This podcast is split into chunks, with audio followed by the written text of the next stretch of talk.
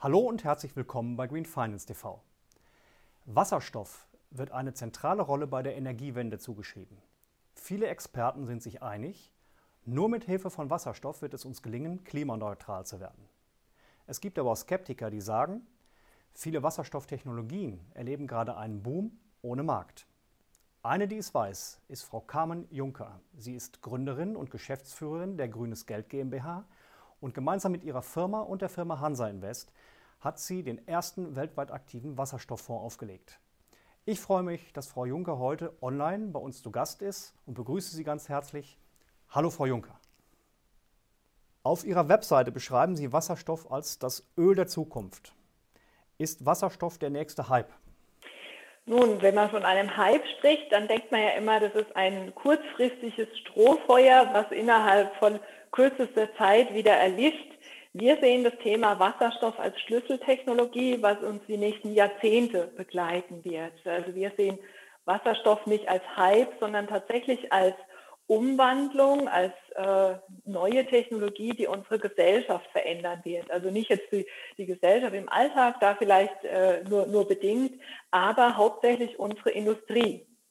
Denn weltweit haben sich ja über über 66 Länder, weit über 60 Länder ähm, zur klimaneutralen Wirtschaft bekannt.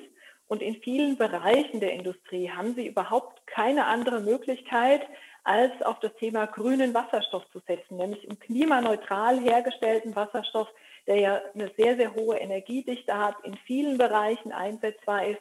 Und somit sehen wir Wasserstoff eher als, ja, als Marathon die nächsten Jahrzehnte, als denn als kurzfristiges Strohfeuer oder als kurzfristigen Hype. Aber warum hat es dann diesen Wasserstofffonds nicht schon früher gegeben? Denn die Technologie ist ja nicht so neu, ist ja auch schon relativ etabliert. Und das Thema Klimaneutralität haben wir jetzt ja auch nicht erst seit gestern. Also wie erklären Sie sich das, dass Sie als Fonds bzw. als Investmentboutique als Erste auf die Idee gekommen sind, einen solchen Fonds aufzulegen?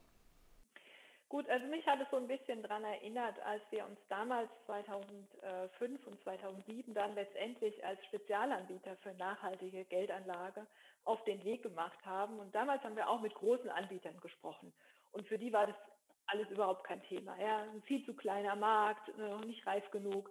Und ähnliches haben wir jetzt auch ähm, von größeren Vorgesellschaften gehört, äh, als wir nachgefragt haben, wann es denn endlich mal einen Wasserstofffonds gibt, weil von unseren Mandanten wurde das Thema schon deutlich länger, auch die letzten ein, zwei Jahre an uns herangetragen.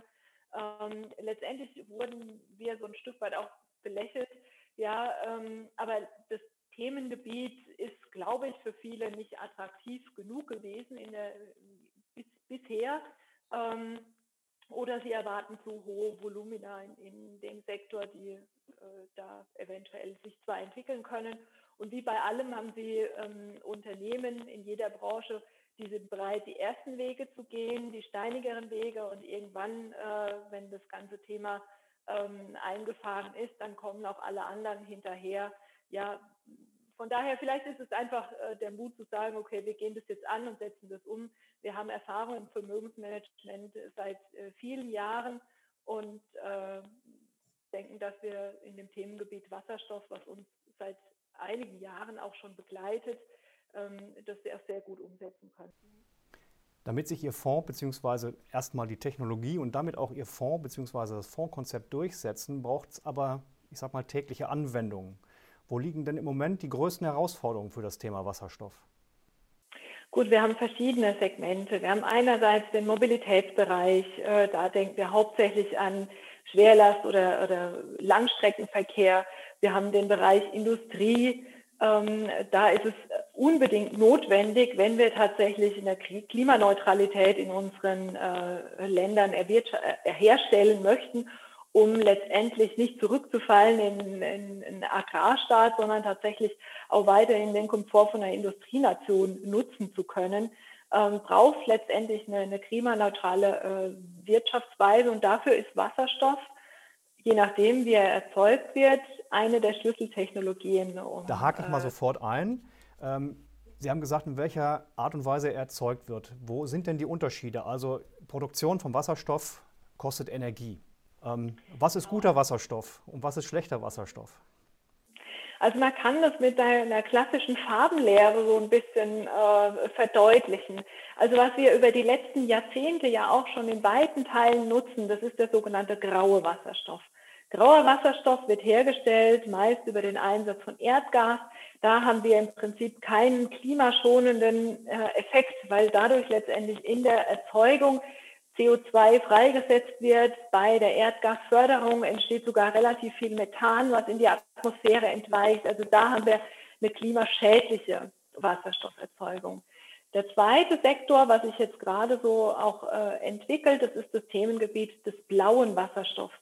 Dort wird der herkömmlich graue Wasserstoff äh, verwendet, aber das dabei entstehende CO2 wird abgeschieden und unterirdisch gespeichert oder soll unterirdisch gespeichert werden. Wir setzen auf die Wertschöpfungskette des grünen Wasserstoffs. Nun, was ist grüner Wasserstoff? Grüner Wasserstoff zeichnet sich dadurch aus, dass er in der Herstellung, dass man dafür für die Elektrolyse ähm, Strom aus erneuerbaren Energiequellen verwendet und damit keinen äh, CO2-Effekt sozusagen erzielt. Weil wenn Sie äh, den Windstrom hernutzen oder den äh, Solarstrom, dann können Sie, haben Sie sehr, sehr viel Energie ähm, zur Verfügung und können damit letztendlich, ohne dass Ihnen bei der Herstellung des Wasserstoffs CO2 entsteht, große Mengen an Wasserstoff ähm, erzeugen, die dann letztendlich gut in industriellen Bereichen oder auch in anderen Bereichen genutzt werden können. Jetzt sagen aber Skeptiker auch beim grünen Wasserstoff, das ist keine effiziente Energienutzung, der Wirkungsgrad ist sehr gering. Denn man muss sich auch vorstellen, äh, wir können das hier in Deutschland für den Eigenbedarf schon gar nicht alleine produzieren, sind angewiesen auf exportierende Länder wie aus Afrika oder anderen Staaten. Und da geht sehr viel Energie verloren, weil man den Wasserstoff ja auch wieder transportieren muss. Was halten Sie dem entgegen? Natürlich ist der Wirkungsgrad immer so eine, so eine Problematik und ich denke, da muss sich in den nächsten Jahren auch noch einiges, ähm, einiges verbessern.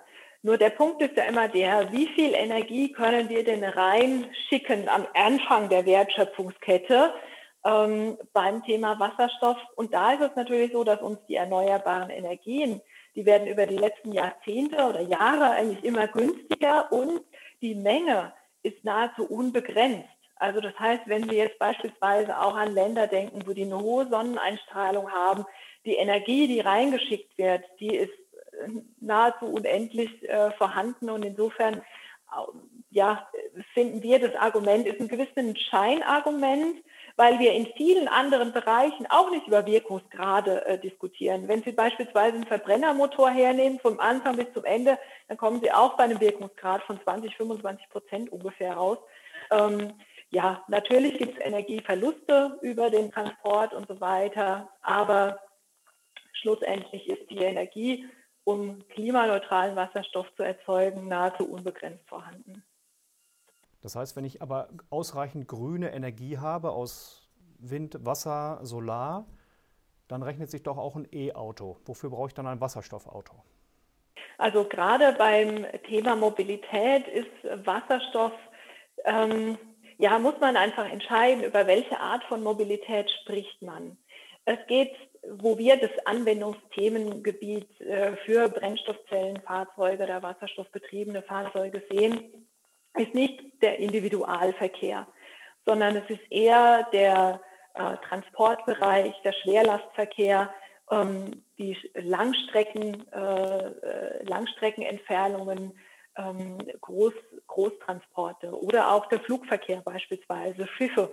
Ähm, das sind Themengebiete, wo ziemlich deutlich sein dürfte, dass die Entwicklung in die Richtung gehen wird. Ja, davon sind wir überzeugt.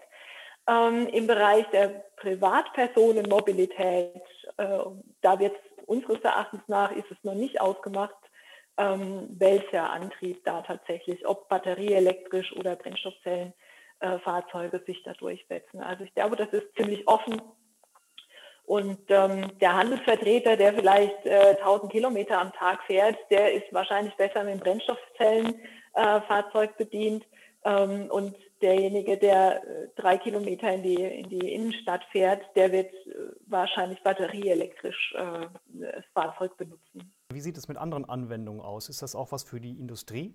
Also da sehen wir letztendlich die, das Hauptanwendungsgebiet. Äh, nehmen Sie beispielsweise äh, Stahlerzeugung her. Stahlerzeugung ist sehr, sehr ähm, energieintensiv und da gibt es auch so in den letzten Jahren immer mehr, immer stärkere Bemühungen, sei es jetzt ThyssenKrupp oder auch andere, die in dem Bereich äh, auf das Thema grünen Wasserstoff äh, setzen. Von daher ist es sicherlich in dem Industriebereich einer der, der größten Anwendungsgebiete. Wir haben Brennstoffzellen, Gabelstapler, da haben wir inzwischen auch eine, eine Kostenparität. Da ist es kaum noch entscheidend, ob Sie jetzt ein Brennstoffzellenfahrzeug äh, oder ein andere, anderes Modell ähm, erwerben.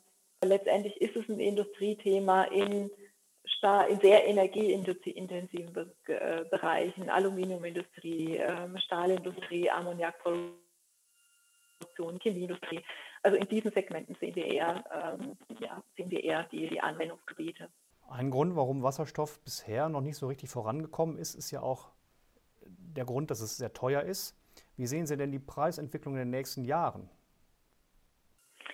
Also sicherlich, äh, die Politik hat A, äh, sehr große Förderprogramme jetzt ja auch im Rahmen der, der Corona-Maßnahmen äh, bekannt gegeben, um äh, viele Milliarden fließen in die Entwicklung.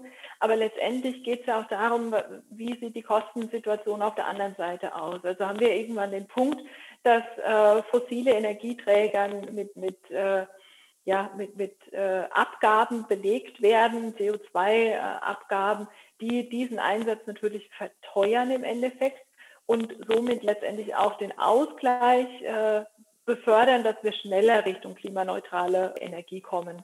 Aber sicherlich, äh, ja, das ist, äh, wir gehen davon aus, dass auch äh, politische Entscheidungen international darauf Einfluss haben werden. Wie meiden Sie für Ihren Fonds solche Klumpenrisiken?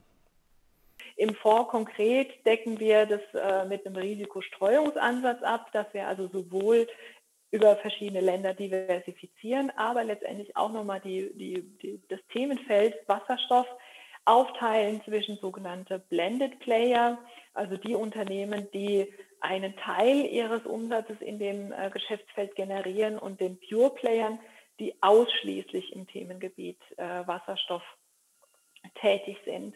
Und wenn man sich mal an den, äh, an den Goldrausch zurückerinnert, dann waren es auch die Schaufelhersteller, die letztendlich äh, sehr, sehr stark davon profitiert haben und ohne Unternehmen, die beispielsweise Speicher herstellen oder die letztendlich für den Transport des Wasserstoffs äh, von A nach B sorgen, ähm, ja, kann sich letztendlich in dieser Technologie, in dem, in dem Bereich auch nichts entwickeln. Also das sind genauso wichtig die Unternehmen aus den, aus den Blended Playern, die eben nur einen Teilbereich in diesem äh, Segment äh, investieren oder tätig sind, wie die Unternehmen wie eine Ballard Power, Plug Power, Nel Asa, also die ihr Hauptgeschäftsfeld in dem Themengebiet haben.